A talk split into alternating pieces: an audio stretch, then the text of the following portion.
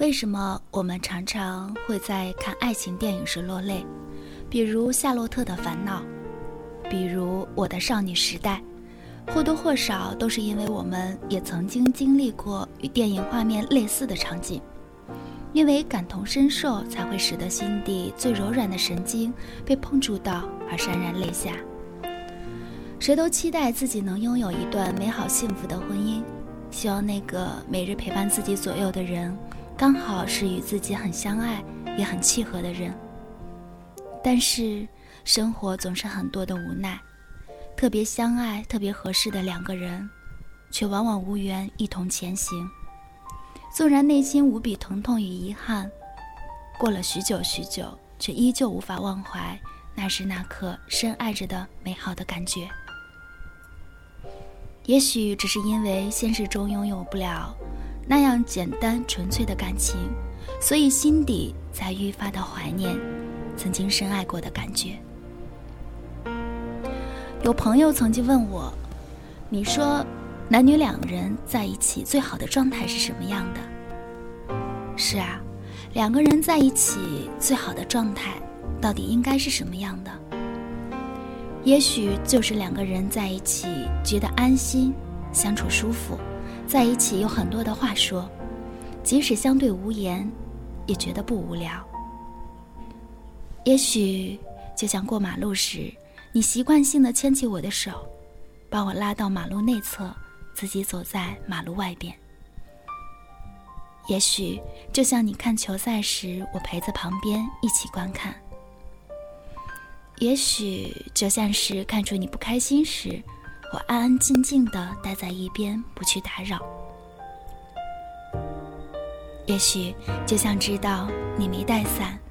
在你回家到的车站，为你送去一把雨伞。也许只是在做饭时，特意为你做你喜欢吃的菜。也许就像你看到觉得我会喜欢的东西，特意买下来给我。也许就像你一回家时跟我说个没完，说说白天的状况。就像钱钟书和杨绛在一起时那样。安心，并且彼此信任和依赖，那是我所认为的恋人或者夫妻之间最理想的状态。钱钟书生活上很有童趣，事事依赖杨绛，遇到开心的或者不好的事，都要缠着杨绛跟他分享。也许对杨绛来说很欣慰，而不是觉得像在照顾孩子一样累人。会觉得那是钱钟书信赖他，只有在他面前才会呈现出最真实、最孩子气、卸下任何防备、不怕丑化自身形象、赤裸裸的暴露在自己面前的样子。杨绛在《我们仨》这本书里曾经描述过这么一个场景：年老的他们在家中互相帮对方理发，杨绛用电推子。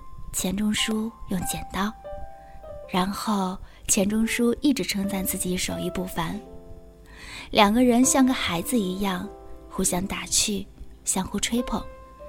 平淡的时光因为有了这样一份深入内心的理解和细腻，而变得温暖，也多了一份文化人的气息。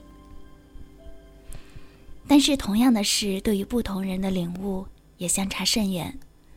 打个比方，就算是我们提出要为另一半理发时，可能对方会觉得在家里理发很甜蜜、很温馨；也可能对方会很鄙视，觉得在家理发也并没有温馨和甜蜜，觉得根本没那个必要，那么麻烦，甚至会觉得去理发店理发更美观、更合适。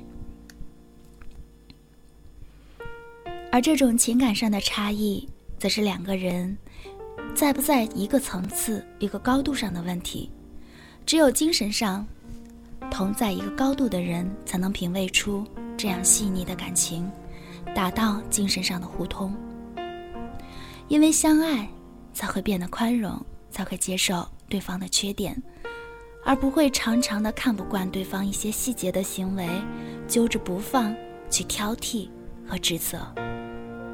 因为相爱，才会时刻牵挂惦记一个人，因为对方的喜而喜，因为对方的悲而悲。因为相爱，觉得自己内心不再恐惧，不再孤独。变得做任何事都信心满满，因为相爱，性格变得温和，笑的时候越来越多，脾气暴躁的时候越来越少。因为相爱，变得越来越依赖对方。因为相爱，觉得平凡的陪伴变得安心而平静。但是两个人在一起最好的状态，仅仅相爱仍然是不够的。除了相爱，还得有共同的语言，共同的生活理念，能相互的进步与督促，相互学习对方感兴趣的东西，生活习惯一致，领悟和理解力相通，在一起，似爱人，也似朋友。这或许就是所谓的。灵魂伴侣，每个人的心中都希望觅得这种状态的另一半。如果你已经遇到了这样一个他，即使当下摆在自己眼前有很多的难题和压力，但如果你遇到了这样的人，无论怎样都应该珍惜。据说人活一辈子只会拥有一段深刻的爱情，错过了，就永远不会再有。所以应该懂得惜情，更不要去想玫瑰花田是不是还能摘到比自己拥有的更好的花朵。在爱情里，你所经历的亮点有哪些呢？因为这些事，你觉得这就是爱情，愿意和他。相伴一生。幸福发芽到云里要长久就不能腻在一起这是谁说